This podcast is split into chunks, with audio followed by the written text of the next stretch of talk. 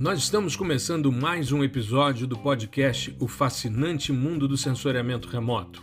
Esse é o nosso episódio 80, Marco. Nunca pensei que a gente chegaria tão longe, mas toda semana um episódio novo. Chegamos à semana 80.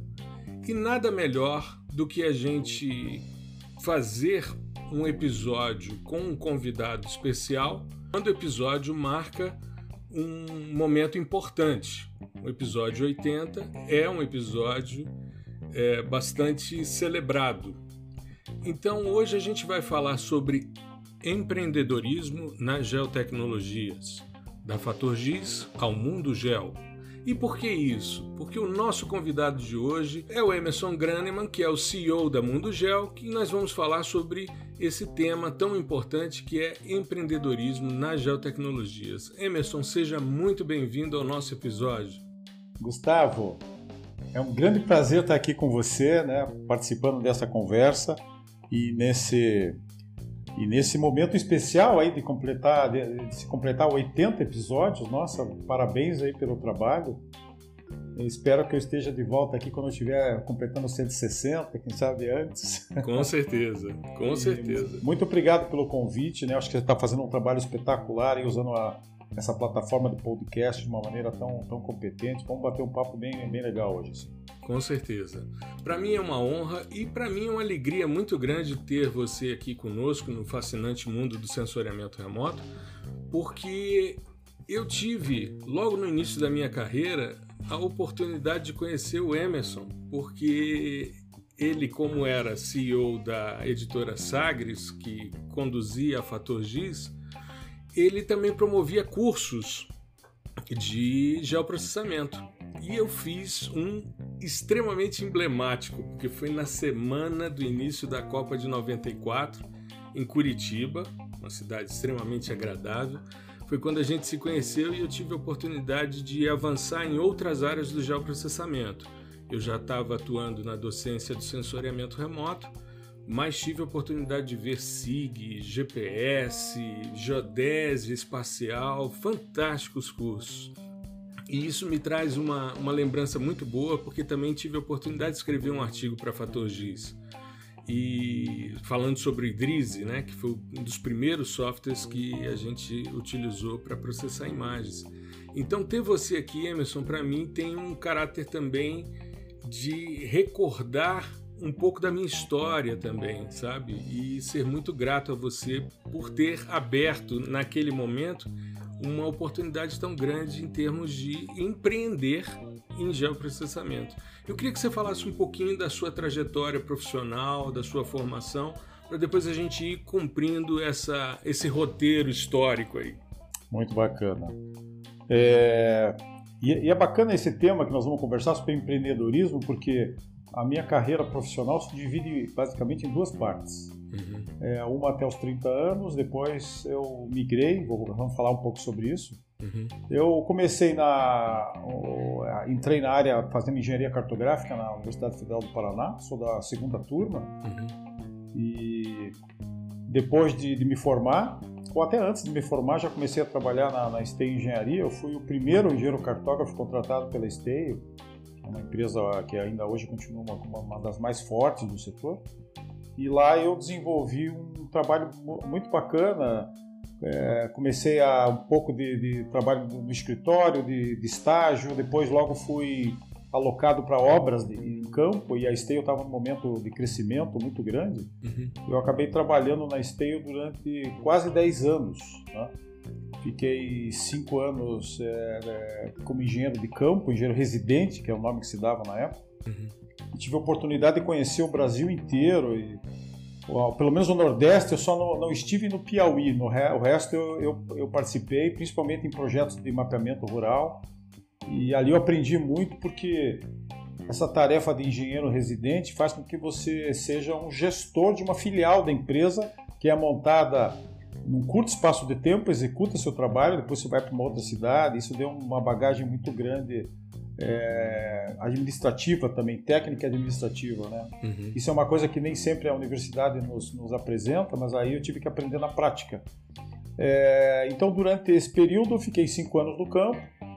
depois, os, os outros cinco anos, como a Esteio cresceu muito, é, ela teve várias obras no, no, campo e eu fiquei como supervisor das obras, né? Então, em vez de eu ficar nas obras, eu ficava rodando as obras, coordenando outros engenheiros que executavam os trabalhos em vários lugares do Brasil, no sul, no sudeste. É, tive a oportunidade de coordenar o setor de aerolevantamento, o setor de, de geodésia. Foi uma escola muito grande trabalhar na Esteio. Com certeza. Bom, isso foi até final dos anos, no meio dos anos 90, né, que aconteceu isso. Aí depois eu resolvi mudar minha carreira. Né?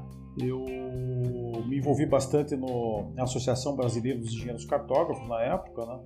E nós tínhamos um projeto de divulgar a profissão, nós éramos muito pouco conhecidos. Até hoje o engenheiro cartógrafo não é tão conhecido como a gente gostaria que fosse. Uhum. E, e na época eu, aquilo acabou me despertando o interesse de fazer um trabalho mais de divulgação. Né?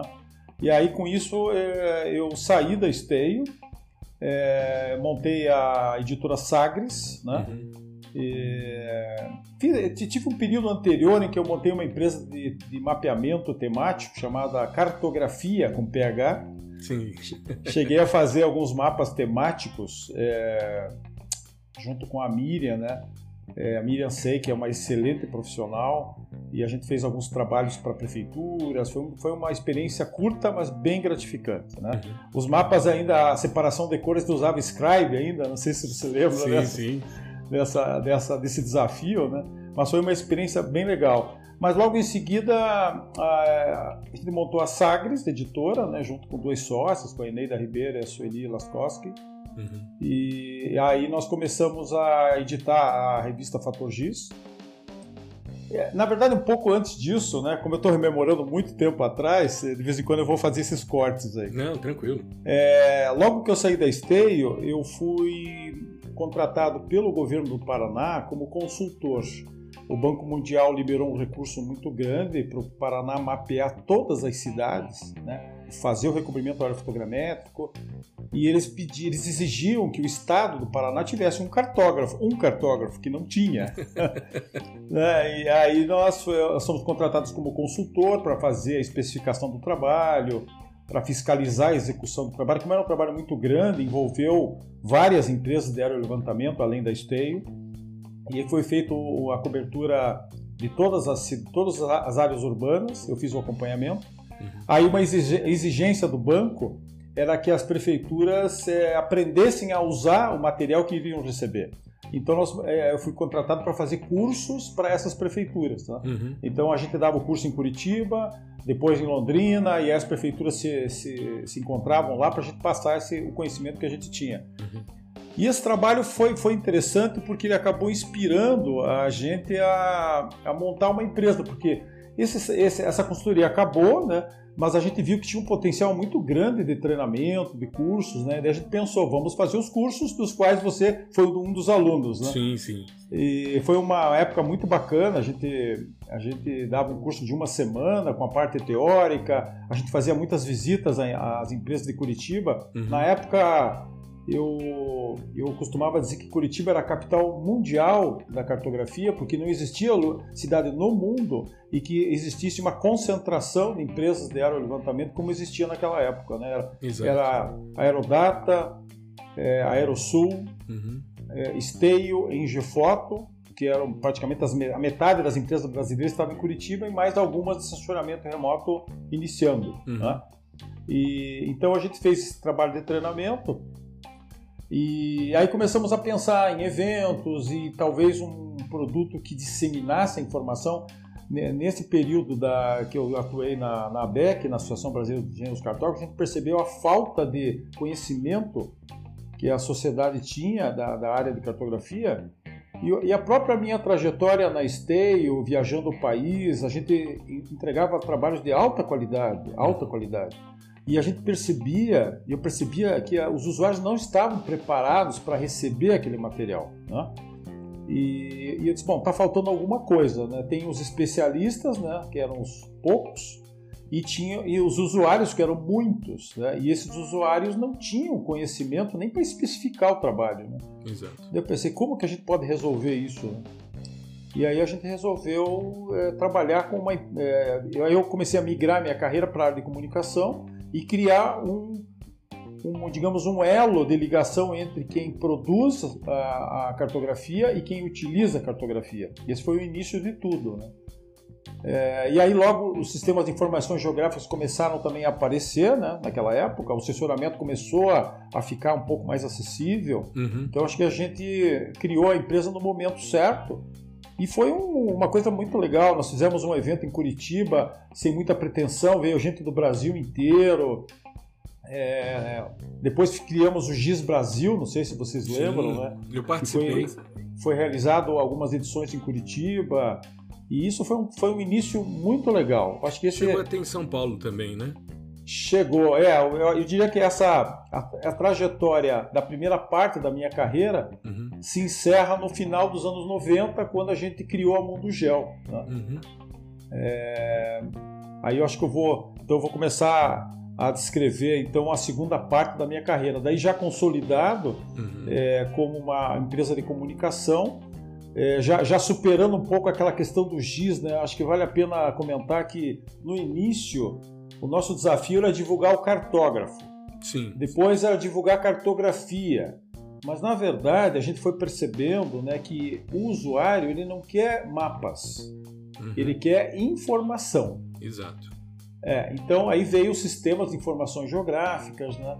E aquilo se confundia um pouco o, o software com o conceito, né? Uhum. Aí, aí nasceu o geoprocessamento, os termos de geoinformação, mas no fundo, no fundo, avançando e deixando até o GIS para trás, o que o usuário quer mesmo é tomar uma decisão inteligente, baseado em dados de fácil acesso uhum. é, e dados atualizados. Né? É isso que ele quer. Até hoje é, é isso que move o mercado. E a gente começou a perceber que isso tinha que ser melhor divulgado. Então, através da revista Fator Giz, depois da revista Infogel, não sei se você lembra da Infogel, né? Eu escrevi um artigo com o, o Cláudio, que é diretor da Topocart. A gente escreveu um artigo para a Infogel sobre potencialidades da, da banda do NIR em aerofotogrametria. Muito né? legal. Isso muito, muito interessante. Eu tenho artigo na Fatogis e tenho na Infogel também. Bacana, eu estive com o Cláudio, um grande amigo meu, eu estive em Brasília há duas semanas atrás, estive lá na, na, na Topocart, batendo papo com ele, com o Jorge Mauro também. É, o Cláudio foi meu aluno na especialização, o Abner, que cuidava da parte internacional da Topocart, trabalhou comigo quando eu fazia mestrado, ele era meu bolsista. E é, o Gil também, eu tenho uma relação muito boa, o, o, o Jorge também, enfim, é uma, uma moçada muito bacana. Eu tenho alguns ex-alunos que são é, profissionais que atuam na Topocart também. Né? Exatamente. É, a Topocart está crescendo bastante, uma empresa bem interessante. Uhum. É, bom, aí no início dos anos 2000, né, a gente começou a fazer os eventos em São Paulo, né? Chamava-se Gel Brasil. Né? Sim, sim. E, e aí a, a, revista continuou crescendo. A internet começou também a se desenvolver como uma opção na disseminação de informações, né? Então, aos poucos, não só a gente foi. A, a revista durou acho que uns 7, 8 anos, a Infogel. Uhum. Depois se transformou em Mundo Gel. Fizemos a revista de InfoGNSS, tivemos várias edições especiais mas com o crescimento da internet, cada vez mais a, a revista acabou ficando obsoleta, né? Sim, hoje, sim. Hoje a gente não acha nem mais banca de jornal para comprar uma revista, né? As bancas se transformaram, ou elas fecharam, ou elas se transformaram mais num local para comprarem, para comprar doce, alguma coisa isso, assim. Isso, né? isso. Mas é, loja mas de é, conveniência, né? Mas, mas é um sinal dos tempos, né? Sim. Eu acho que é, faz, fez parte do processo. Uhum. É, fazendo uma observação, na época que nós editávamos a revista, eu tinha até outras revistas de outros temas e eu acabei é, participando da Associação é, Nacional de Editores de Revistas Técnicas, a ANATEC, uhum. e acabei sendo membro da diretoria. Eu era o único membro da diretoria que não era do eixo Rio-São Paulo. Né? Então eu participava dos eventos, até para entender um pouco para onde ia esse mercado editorial. E eu lembro que eu assisti uma palestra do fundador da editora Abril, né, um, um dos uhum. filhos, e ele disse, ele já fez uma previsão que todo dia naquela época, vamos pensar assim, há uns, há uns 10, 10 anos atrás, 12 anos atrás, ele falava: todo dia nasce um leitor digital e todo dia morre um leitor de papel. Exato. Né? Então, escutando isso do, do, do, dono da Abril, a gente já começou, já começou a perceber a mudança que viria. Né? Sim.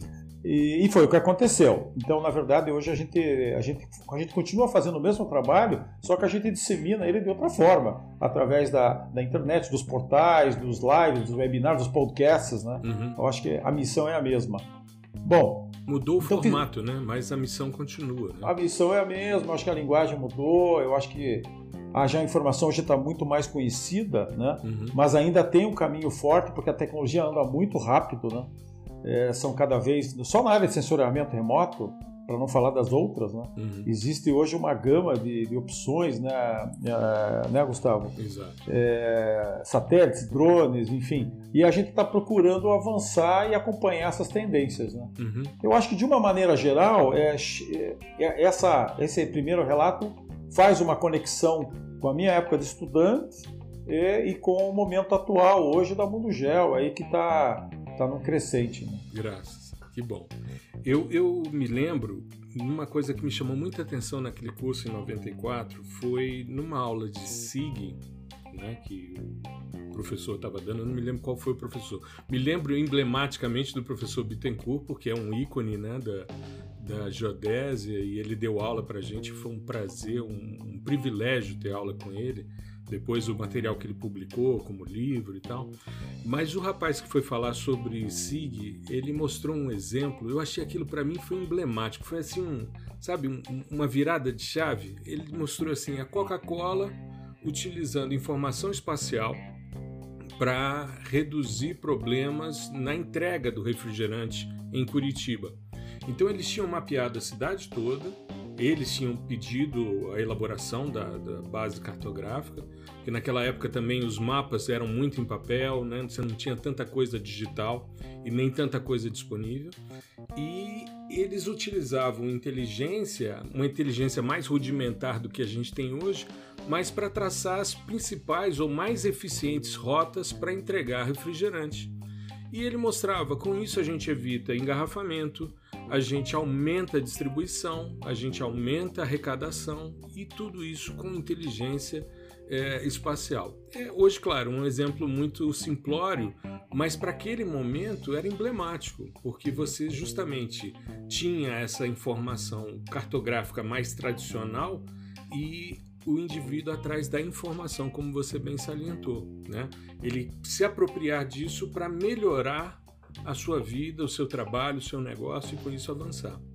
Exatamente. Né? Exatamente. Naquela aquela época, nós estávamos iniciando ainda essa questão da, da cartografia digital. Eu lembro que um dos uhum. últimos trabalhos que eu participei quando eu estava na Esteio foi o mapeamento de uma cidade importante em Santa Catarina. E foi um mapeamento digital, um dos primeiros do país. É, e nós chegamos lá e entregamos os arquivos todos em disquetes. Uhum. É, eu lembro que cabia dentro de um carrinho de mão, assim, para tirar do carro, para levar lá.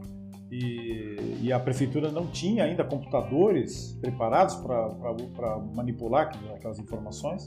E logo depois ela se adaptou, enfim, mas se vê que foi um impacto muito grande, né? Exato. E eu lembro também que nós fizemos nessa cidade um projeto piloto fazendo uma sobreposição da cartografia urbana que a prefeitura contratou com, a, com as redes de energia, as redes de distribuição de água, as redes elétricas, né?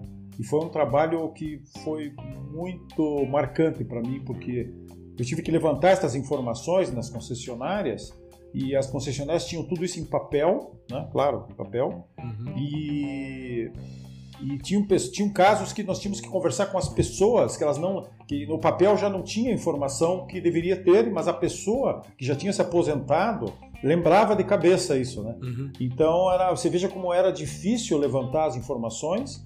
É, eu lembro que por conta disso, uma vez nós fizemos um trabalho na Avenida Paulista, depois, uma pesquisa que eu fiz, e que a Avenida Paulista precisava sofrer umas intervenções uns buracos para uma intervenção com canos de, de gás. E a intervenção durou três dias para ser feita. Só que a pesquisa no mapeamento do solo na Avenida Paulista, levou três meses, uhum. porque eles tinham medo de quando fizessem a intervenção pudessem corromper, é, corromper alguns dados, né? E você veja como isso era muito arcaico no passado, hoje melhorou muito, né? e cada empresa da... tinha a sua estrutura, né? E, e, não necessariamente os códigos conversavam. Ah, não. Né? Você tinha que não. homogeneizar as coisas para poder rodar, para que elas conversassem, né? Exatamente, exatamente. É, é, uma, é uma batalha que existe até hoje, né? A interoperabilidade das informações já avançou muito, mas ainda tem muito a, tem muito a avançar. Muito bom, muito bom. Eu vejo que a Fator Giz tem uma, uma importância muito grande, um marco muito forte, mas eu, por exemplo, estava procurando outro dia na internet e eu não acho o arquivo do artigo, por exemplo. Eu tenho no meu Lattes as informações e tal, mas se eu precisar comprovar, eu tenho que tirar uma xerox da revista que eu tenho guardada numa caixa de arquivo, né? E outro dia eu estava fazendo um levantamento sobre o Cibas 4A, sobre a importância do Amazônia 1 e tal, para uma palestra que eu ia fazer, e encontrei na, na Infogel um artigo sobre o Cibas 1. Então, essa informação histórica né, que vocês produziram, ela migrando para o digital, ela está disponível e a gente consegue avançar. E era algo inevitável, né? A gente não, não tinha como manter uma estrutura. Eu tenho, por exemplo, os anais do, do GIS Brasil em CD-ROM, mas eu não ah, tenho mais bacana. drive de CD-ROM para ler. É, você comentou uma coisa que, que eu acho que vale a pena destacar. Gente, eu acho que nós conseguimos, nesse nosso movimento, de preencher um gap entre. Uh, existe informação acadêmica, e o Brasil sempre foi muito bom na área acadêmica, nessa área, de geociências, uhum. Sempre com, com é, docentes de alto nível, mas existia uma diferença e uma, um intervalo entre a produção científica e o que o usuário precisava. Uhum. Né? E, então, acho que a gente preencheu esse lado de produzir informação, é, não de uma forma muito técnica e científica, porque existiam outros canais para fazer isso, e também não muito rasa, porque também a gente via, às vezes, na imprensa, por exemplo, é, algum tipo de informação ligada ao nosso setor muito rasa, muito simplista, né? Uhum. Isso atrapalhava, né? Eu lembro, eu lembro uma época quando saiu o Google Earth, né? A pessoa saíra na imprensa que agora não precisa mais comprar imagem de satélite, porque afinal está tudo de graça, e você pode... Eu, eu, eu, eu vi situações de prefeituras que cancelaram licitações de trabalhos sérios que tinham que ser feitos, por conta de alguém que chegou e disse para o prefeito que não, mas agora está de graça na internet. Exato. Então, porque saiu na Veja, eu lembro que saía até em revistas, claro, não de revistas técnicas, né? de grande circulação, uhum. e às vezes uma, uma, o jornalista pegava a informação, juntava e ficava uma informação muito incorreta. Então, acho que nós conseguimos preencher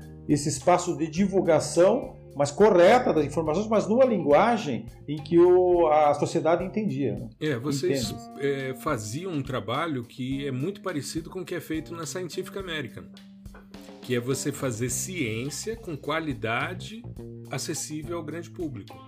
Né? Então eu me lembro que aquele artigo que a gente escreveu para Fatogis, que era um, um overview, né? era um, uma revisão do Idrise, o que, que era, quais eram os módulos, como é que funcionava e tal é, ele servia de embasamento para muito trabalho. Muito trabalho acadêmico utilizava ali a citação porque era um descritor do software, né? E vocês faziam isso de forma muito muito grande. Eu me lembro que um é. dos eventos em São Paulo, no, naquele pavilhão do, do Ibirapuera, é, que, que eram os grandes eventos, as grandes feiras, né? Já com o Mundo Gel, eu me lembro de participar de um que a Space Image do Brasil montou um evento para explicar o que, que era o Iconos. Porque era a primeira vez que você tinha um satélite com um metro de resolução espacial. E era uma revolução. E aí os caras da, da, da, da os caras da Space Image me procuraram aqui em Brasília. Eu tenho um, amigo que você conhece, que é o professor Edilson Bias, né? Que não sei se você se recorda dele. Claro que me recordo. Falei com ele há alguns dias. Ele vai fazer uma palestra no nosso evento de agosto, o GeoConnect, nós vamos ter um painel sobre Covid.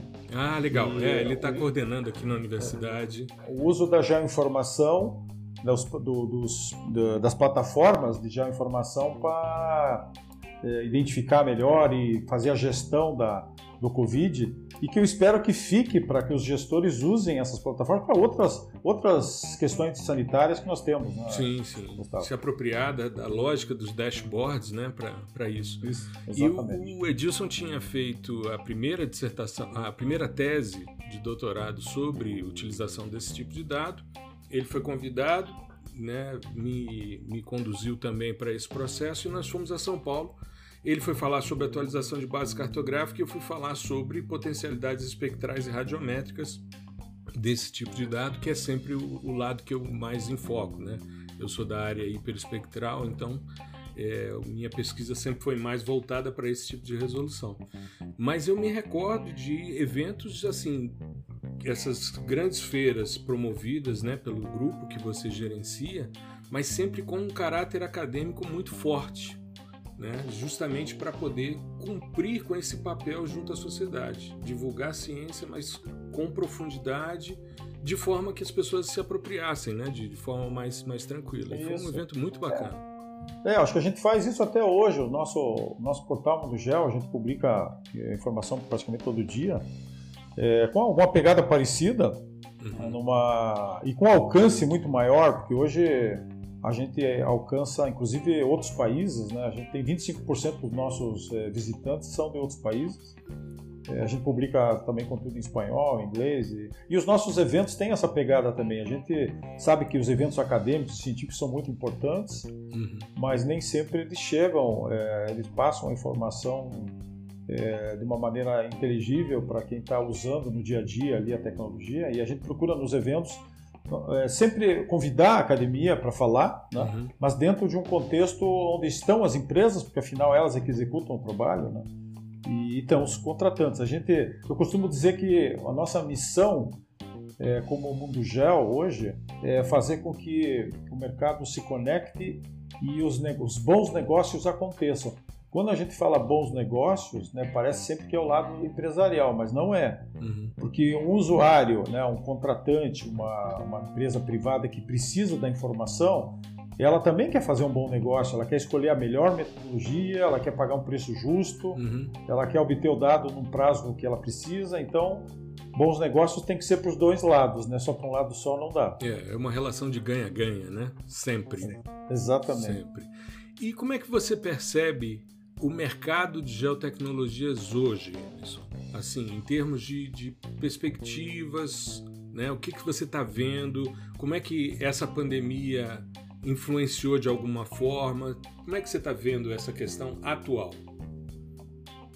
Olha, Gustavo, eu acho que se for, até para fazer um comparativo com na época que a gente iniciou o trabalho aí há 20 anos atrás, 30 anos atrás, uhum. o mercado hoje está muito mais, é, as oportunidades são muito maiores, né? A gente hoje para você montar uma empresa, por exemplo, de aerolevantamento, na época que eu, que eu, que eu comecei, na época que nós nos conhecemos, uhum. você tinha que ter aviões, né, que são até hoje caríssimos, você tinha que ter câmeras aéreas é, caríssimas. Né? Hoje, você pode ter uma empresa de aerolevantamento com drones com, e produzir um aerolevantamento de alta qualidade. Uhum. Né? Só para você dar um exemplo, a atividade de aerolevantamento no Brasil ela só pode ser executada por empresas registradas no Ministério da Defesa. Né? Uhum. Né? Em que pese essa regulamentação está tá precisando de umas revisões, mas essa é a lei atual. É, até o ano passado existiam 10 empresas registradas no Ministério da Defesa que usavam drones de forma legalizada, uhum. né? com sensor, com, com, a calibração do sensor aprovada pelo Ministério, para fazer um trabalho de qualidade. Esse ano já tem 50 e já tem mais 100 na fila. Eu estimo que nós vamos ter nos próximos anos centenas de empresas. É, isso é uma oportunidade de empreendedorismo excelente, porque Claro, não existem os drones para fazer esse trabalho não são também baratos, mas eles uhum. são muito mais baratos com o avião, concorda? Né? Sim, com certeza. Então, só essa questão de produção de, de aerolevantamento, mapas com precisão, as oportunidades são muito grandes. Né? Fora os, o mapeamento que não é necessário tanta precisão para N aplicações ambientais. Né? Então, eu diria que dentro da, do, do contexto, por exemplo, da pandemia, pelo que eu tenho conversado com as empresas e com tanto as prestadoras de serviço como as que se vendem os produtos, eles estão bem. Eles estão bem porque nessa questão de retenção de circulação, a captação remota de informação ela ficou ainda mais importante. Ela já era importante, uhum. agora ela ficou mais importante ainda, né? Então eu vejo com bastante otimismo, ela, o mercado não sofreu tanto na pandemia, o mercado de, de geotecnologia não sofreu como os outros setores no Brasil, infelizmente, Sim. estão sofrendo ainda, uhum. mas eu diria que foi um fator positivo, né, fazer com que a sociedade e as empresas investam mais na captação remota. É, a captura da realidade, que é um termo mais moderninho, está se usando, né? Você capturar a realidade e levar essa realidade para o ambiente virtual e poder fazer as suas análises ali, depois levar para o ambiente real as decisões, é, hoje é uma está em crescente, né? Então aí você envolve várias oportunidades, né? Porque você pode captar a realidade através de sensores orbitais, uhum. diversos sensores. Na né? semana passada a gente começou a divulgar uma empresa nova chamada Red, Red Aerospace, uma empresa uma constelação de satélites eh, fabricadas e lançadas da China. Uhum. Eles têm, eles têm sede na França, em Paris, e, e, abriram um escritório no Rio de Janeiro algumas semanas. Então é mais uma constelação de satélites chegando para se somar às, às Maxar e outras, outras constelações. Uhum. É, existem a, os drones, existem a, os sensores móveis. Hoje mesmo a gente fez uma, um episódio da nossa série de eventos verticais onde se mostrou bastante o mapeamento móvel, né? o mapeamento em que o sensor vai acoplado no teto do veículo, uhum. sensores de alta, alta qualidade, e vão escaneando a estrada, as fachadas e gerando dados de altíssima qualidade. Então, existe aí uma gama de, de captação de imagem enorme, e isso faz com que o mercado fique muito pujante, né? Porque tanta informação sendo gerada, tem que ter empresas e pessoas para para interpretar essas informações, né? Exato. Exato. Eu vejo Será? que. Pergunta até para você. Posso fazer uma pergunta para você? Claro, por favor. será que, será que a gente, as nossas universidades estão preparadas para eu não digo só as de geociências, porque uhum. esse tipo de informação ele, ele transita uma área muito grande, né? na área Exato. de biologia, na área de agronomia, Será que as nossas universidades estão conseguindo acompanhar tamanho avanço tecnológico? Olha, Emerson, eu tenho visto a universidade ainda muito encastelada, sabe? Muito fechada. É claro que há cada vez mais um contato com o mercado, mas eu percebo que a gente ainda está naquele ponto que você salientou da distância temporal entre o que é produzido pelo mercado e o que a universidade está fazendo. Agora, com a pandemia, a gente teve uma virtualização das atividades, mas existe uma resistência muito grande por parte dos docentes.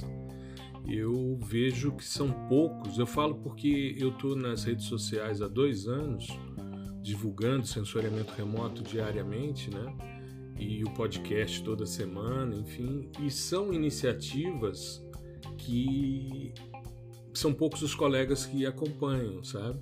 É muito interessante. Durante algum tempo a gente teve é, algumas reflexões de como atrair mais os estudantes para os programas de pós, como é que a gente poderia fazer essas questões. E quando eu comentava por que, que a gente não faz uma sequência de lives por que, que a gente não chama profissionais para debater a respeito? E muitos diziam: não, eu não tenho tempo para fazer essas coisas que você faz. Como se fosse algo menor. E é interessante porque agora a CAPES está nos cobrando a inserção social. Então agora eles pedem que eu lance no Lattes todas as lives que eu faço. E eu tenho feito semanalmente, eu faço ao vivo no YouTube do podcast, e, e, toda semana sai um episódio, e todo dia sai uma publicação sobre sensoriamento remoto. Eu tenho séries específicas de processamento com é, dados gratuitos e softwares livres, com Python, né, programação para processamento, mas eu percebo que as universidades ainda precisam é, se perceber mais inseridas no contexto digital. E um dos problemas mais sérios que eu percebo, Emerson, é justamente a quantidade muito grande de apertadores de botão e pouca gente entendendo o que realmente faz em termos de processamento, sabe? Então, hoje tem uma disponibilidade muito grande de dados, como você mesmo salientou, e aí eu lembrei daquela, daquela imagem que você mostrou, né, do carrinho de mão com os disquetes. Então, muitas vezes você se depara com situações que são absurdas. Eu outro dia cheguei numa unidade de conservação aqui e a gestora me disse que ia comprar um drone para fazer monitoramento diário da unidade. É uma unidade grande. Eu disse: você tem gente para baixar os dados? Você tem capacidade instalada de computação para poder processar os dados? Você tem gente que saiba interpretar o que está sendo produzido? Não. Eu falei: então use o drone caso você tenha um acidente. Aí você vai e monitora. Olha a sua área por satélite que vai ser mais eficiente, mais barato. Então, as pessoas muitas vezes não têm essa dimensão às vezes se deparam com dados de altíssima resolução e precisam inclusive degradar porque não atende à escala que eles precisam, né, para poder ter mais velocidade de processamento. Então, eu acho que é um processo. Eu acho que a universidade foi meio que empurrada para sair dos seus muros, para chegar à sociedade, e eu espero, porque eu tenho visto alguns colegas se movimentando nessa, nessa direção, de vamos fazer lives, vamos divulgar a ciência, né? É você trazer, traduzir de forma mais palatável, como vocês faziam na Fator Giz e na, em toda essa história, para o usuário, para que a universidade não fique num descompasso. Né? É, exatamente, eu, eu, considero esse assunto como se fosse uma, uma hélice, né? uma, uma hélice formada por três pás, né? a tríplice hélice. Uhum. Uma é, são as empresas, né? que outra iniciativa privada que produz a tecnologia, a outra ação seria a área acadêmica, pesquisa, e a outra seria os usuários, sejam eles públicos e privados. Né? Uhum. Quer dizer, essa, essa, essa hélice, para ela girar e ela avançar, se as três pás forem do mesmo tamanho, perfeito. Nós vamos avançar mais rápido. Mas hoje a hélice da academia, ela está meio bem pequenininha. Uhum. Né? Existem iniciativas, sim, mas elas, na minha opinião, são poucas e o aluno, quando sai para se formar, claro que às vezes o aluno tem uma, uma proatividade muito grande, né? E corre e atrás ele, de formação ele corre atrás da ele corre atrás de formação complementar, mas uhum. as universidades poderiam abrir canais, ainda mais agora com, a, com essa ferramenta digital, né? De chamar as empresas, né? Porque as empresas elas vão ser as futuras contratantes desses profissionais uhum. ou elas vão ser as prestadoras de serviços é, das empresas que vão contratar esses profissionais, né? Ou até os profissionais vão ser empreendedores, que hoje está mais fácil empreender nessa área, né? Então acho que as universidades tinham que aos poucos abrir e, e, talvez encarar como você viu uma resposta de que você obteve, não, mas eu não tenho tempo, mas eu acho que tem que colocar na agenda de trabalho do docente esse trabalho de introduzir o, os alunos, porque eu acho que a finalidade do docente é preparar os alunos, né? Uhum. E se isso é importante, essa inserção dos alunos na sociedade tem que entrar na, na fatia do trabalho desse docente, não tem como fugir disso. Exatamente. E eu vejo que não, uma coisa não, não interfere na outra. Ou seja, eu continuo produzindo academicamente, eu continuo escrevendo os artigos, eu continuo orientando dissertações e teses, continuo fazendo parte, eu faço parte de dois programas acadêmicos e um programa profissional, né? E todo dia eu faço, claro, tem uma, uma demanda de tempo para isso, mas você se organiza e de certa forma fica mais simples. É difícil no início, mas depois você se ajusta. E com isso você vai ampliando o, o alcance. Eu me recordo, uma das coisas mais emblemáticas para mim, Emerson, foi quando eu pedi agora recentemente ao Google para me mostrar o que eram 17 mil pessoas. E aí ele me mostrou um, um show no interior de São Paulo, uma área antes da pandemia, com 17 mil pessoas. E eu queria ter essa dimensão porque o podcast chegou a 17 mil downloads. Aí eu falei, bom, se cada download fosse uma pessoa, como é que é? Qual é o tamanho disso? Aí ele me é. mostrou. Aí você começa a ter uma dimensão de é. como é. É como, por exemplo, a primeira palestra que eu fiz no digital.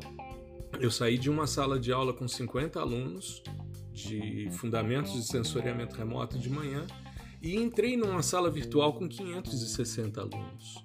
E fiquei três horas com esses caras, trocando ideias e tal. Falei, isso é genial. Isso é genial. Hoje você pega a distribuição espacial do podcast, você tem Nova Zelândia, você tem Estados Unidos, Europa, é. né? Ásia. É, é, é extremamente é interessante. Legal. Às vezes você está fazendo um ao vivo no YouTube, aí outro dia entrou um colega que estava fazendo doutorado em Wuhan. Ele é de Cabo Verde, estava na China e eu falei, cara, 11 horas de diferença, são 4 da manhã aí. Ele disse, é, mas eu precisava desses dados, então eu tinha que estar presente. Então você Muito começa legal. a perceber como a gente expande as questões. E eu acho que se a universidade atentar para isso, a gente vai avançar muito mais. É, acho que a gente vai dar um passo, vai dar um passo além, né? um passo além para que uh, não, uh, a gente evitar esse solavanco né, que acontece Bacana essa, essa questão do, da quantidade de pessoas. A gente tem na, no Mundo Gel aproximadamente 100 mil profissionais cadastrados. Né? Uhum.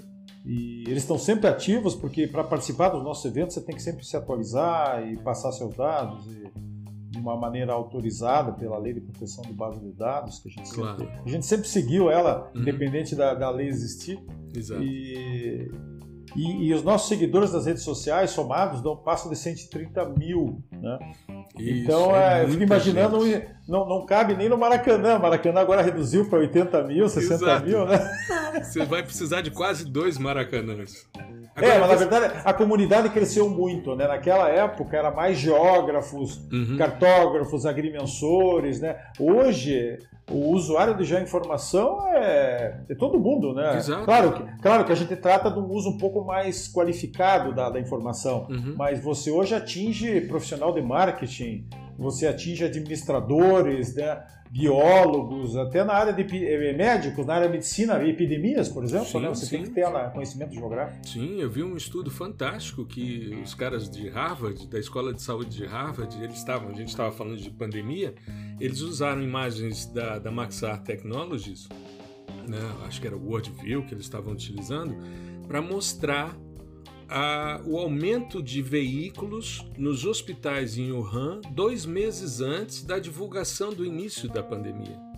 Ou seja, que a coisa teria começado antes, e isso foi possível porque eles perceberam movimentações na internet, atrás da, de informações, no Baidu principalmente, é, de informações a respeito da, dos sintomas associados à Covid, e também a análise da quantidade de carros nos hospitais em Wuhan. Sim. E aí eles percebem um aumento usando imagens, inclusive imagens de visado oblíquo, eles fizeram a contagem, você entra em, em machine learning, enfim, você começa a usar algoritmos mais elaborados de aprendizado de máquina para verificar quantos veículos parados e mostrar que havia uma anomalia dois meses antes a divulgação em dezembro, em outubro você já tinha né, a manifestação e uma procura maior por hospitais. Então, sim, sim. a gente começa a ver realmente uma aplicação muito disseminada. Só que as pessoas têm muito receio, sabe, Emerson? Eu fico pensando, me recordo quando eu comecei o doutorado, eu tive na Universidade do Texas, é, em Austin, visitando um centro de pesquisas em recursos hídricos. E me chamou muita atenção porque eu participei da reunião de acolhimento aos novos estudantes. Era o editor-chefe da Journal of Hydrology que coordenava o, o, local e eles tinham inclusive um contato com a ESRI para desenvolver os módulos de hidrologia do ArcGIS. Ele foi todo desenvolvido lá por esse grupo. E eu me recordo que quando eu cheguei, ele distribuiu uma folha, as pessoas entraram num, numa sala de reuniões com uma mesa Ele distribuiu um papel para cada estudante, tinham 12 projetos listados, quais eram os objetivos dos projetos, quem financiava, e ele disse: esse é a nossa linha de atuação. Vocês se ajustem a um dos 12 projetos e nós vamos conversar o que, que vocês vão fazer. Caso vocês não tenham interesse em nenhum dos 12 projetos, um grande abraço. Então, eles não faziam, eles não faziam pesquisa por diletantismo. Ah. Eles tinham uma vinculação com o mercado.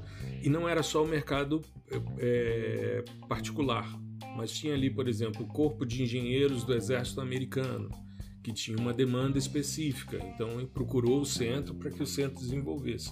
Eu estou falando de 1997, essa visita. Então, os então. caras já tinham uma visão de mercado muito diferente da nossa.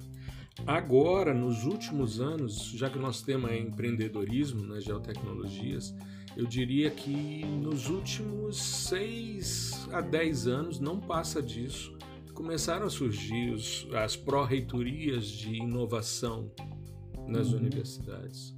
Porque é. até então era pecado você falar sobre inovação tecnológica no âmbito acadêmico. É pois professor é. querendo desviar a função e ganhar dinheiro por fora. Era é, essa a visão. A ver, nada a ver. Né? A gente fez, um, por exemplo, uma sequência de eventos online. O ano passado, a gente, em plena pandemia, nós fizemos 100 eventos online. 100. Uhum. Foram quase 100 mil participantes e 300 palestrantes nos diversos tipos de eventos, eventos de uma hora, de mais tempo. Fizemos alguns eh, relacionados ao desmatamento, controle do desmatamento e as queimadas, né, com participação de, de procuradores do, do Ministério Público Federal, uhum. dos Ministérios Públicos Estaduais, que hoje, hoje, por exemplo, as imagens de satélite, elas, o DETER e o PRODES do INPE, eles abastecem plataformas, por exemplo, como o MapBiomas, né? Sim, sim. E o MapBiomas, é, usando inteligência artificial, faz a identificação rápida dos focos né, e das manchas.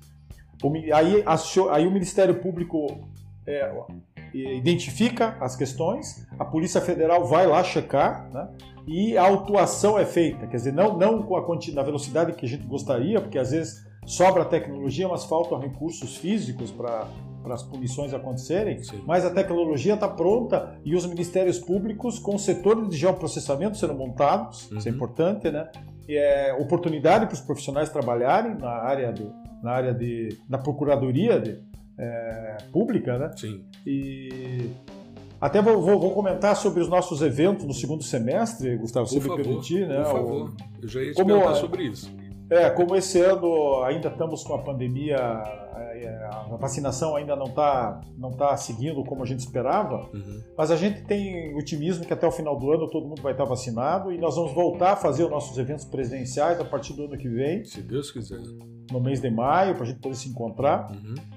A pegada digital não vai parar, a gente espera o ano que vem fazer um evento híbrido, ou seja, um evento presencial é, com o conteúdo, com a feira, mas também com transmissão pela internet para quem quiser e que não puder estar lá em São Paulo, porque a gente sabe que mesmo antes da pandemia não é trivial você ficar viajando para os lugares, né? Agora esse ano nós vamos fazer o Mundo Geo Connect em agosto Maravilha. com 50 palestrantes, a Drone Show em setembro e o nosso novo evento na área espacial em novembro e a, a, informação, assim, em primeira mão que eu vou dar para vocês é que o evento esse ano vai ser totalmente gratuito. Né? Maravilha. É só, é só entrar no site dos três eventos, fazer a sua. olhar a programação, né, para ver se lhe agrada. Uhum. E são 150 palestrantes nos três eventos e a inscrição pode ser feita de forma gratuita e, e vai ter muita interatividade.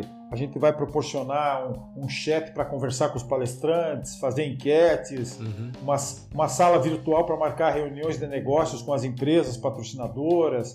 Vai ser, vai ser um show online. Que maravilha! Maravilha, eu vou estar dando aula no, no, semestre, vou divulgar todos os eventos e aqui também, aqui no espaço do podcast, a gente divulga. Vamos Legal, acho que agora é, vamos fazer uma parceria para a gente também divulgar bastante as tuas, o teu trabalho, né, os teus episódios e, porque para nós é você faz um trabalho muito similar ao nosso uhum. e com essa pegada acadêmica você tem uma penetração boa e eu queria te parabenizar pelo trabalho que você está fazendo. Né? É um trabalho inovador, né? Uhum. É, não conheço outra iniciativa desse tipo nessa nossa área, né? então desejo um sucesso enorme para você e conte com a Mundo Gel para disseminar o teu trabalho, tanto os episódios já realizados como os que vão vir pela frente. É, eles estão todos disponíveis. A gente migrou agora essa semana para Anchor, né, que é uma plataforma é, que distribui bem, é, ligada a Spotify. E é anchor.fm barra Prof. Gustavo Baptista. Aí tá lá todos os. Estão lá todos os episódios, né?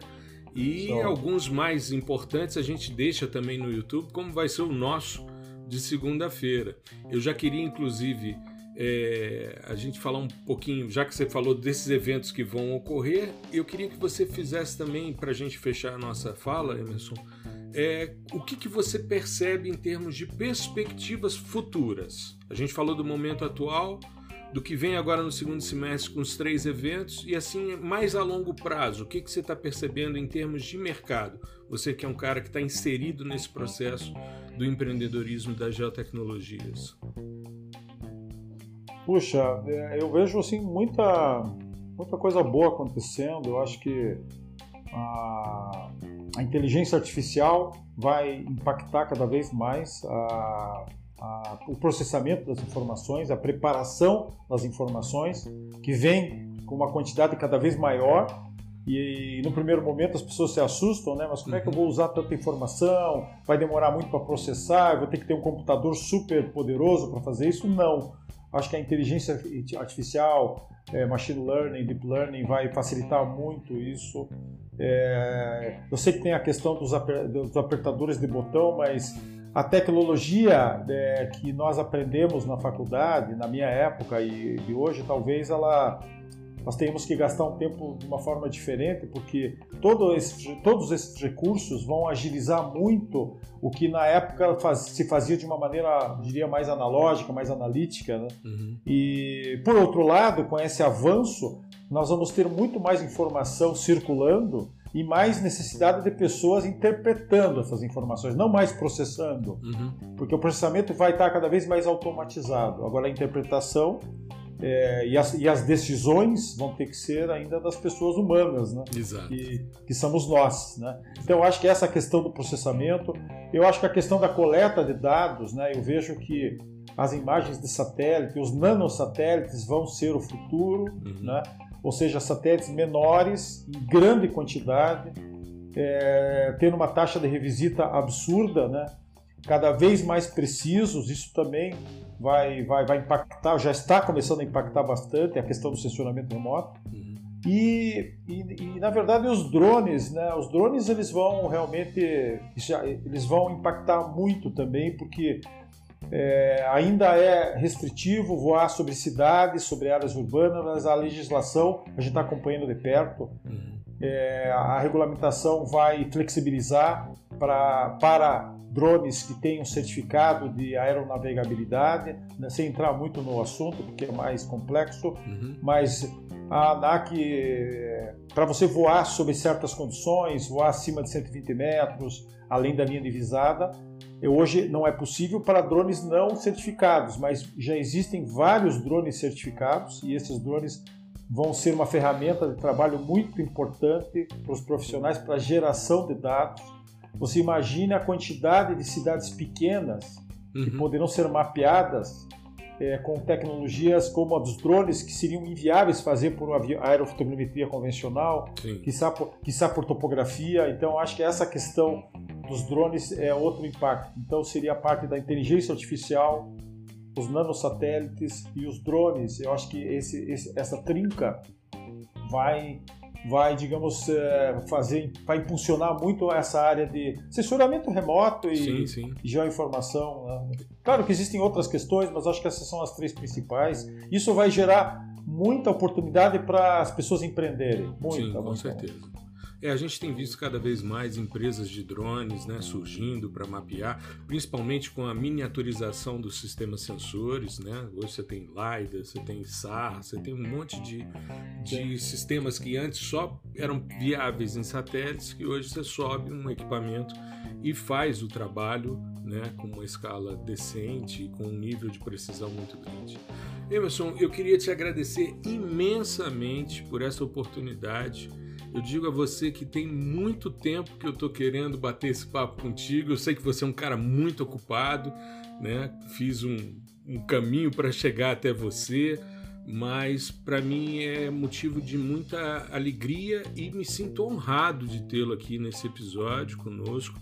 Eu acho que é um marco extremamente importante para o podcast e também contar com a sua generosidade na segunda-feira, às 5 da tarde, no ao vivo no YouTube, quando as pessoas poderão visualizar o nosso papo. Não necessariamente a gente repete o episódio, mas a gente vai bater um papo sobre essa temática, né, de forma mais ampla, e aí o pessoal do chat interagindo, tem algumas figurinhas carimbadas que toda semana estão lá com a gente prestigiando e vai ser uma grande oportunidade.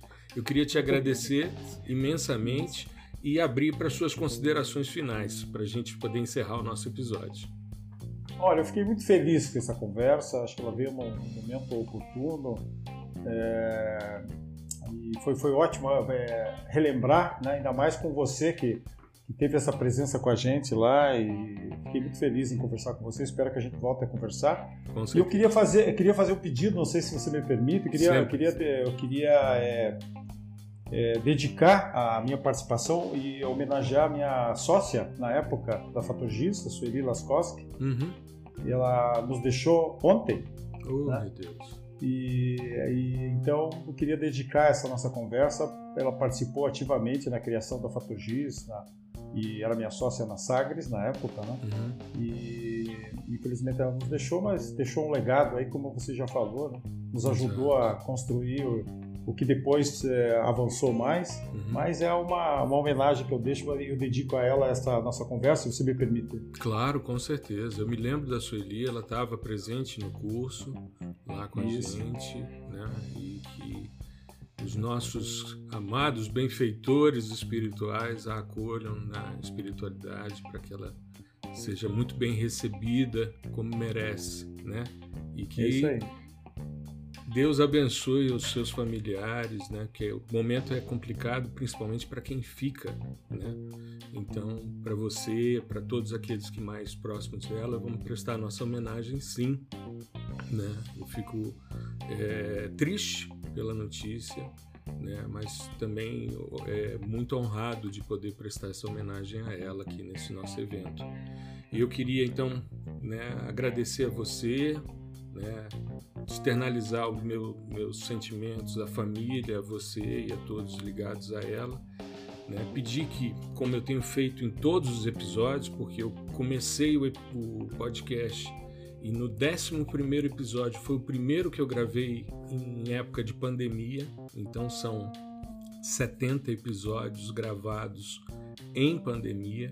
E eu sempre peço, Emerson, que a gente possa manter a distância, que a gente possa ficar em casa se possível, para a gente logo né, vencer essa pandemia, voltar a ter os eventos presenciais, para a gente poder tomar um café, bater um papo, interagir, até abraçar as pessoas que a gente gosta. Né? Então, agradeço a todos que nos ouviram, fiquem bem, se cuidem, uma boa semana, um grande abraço.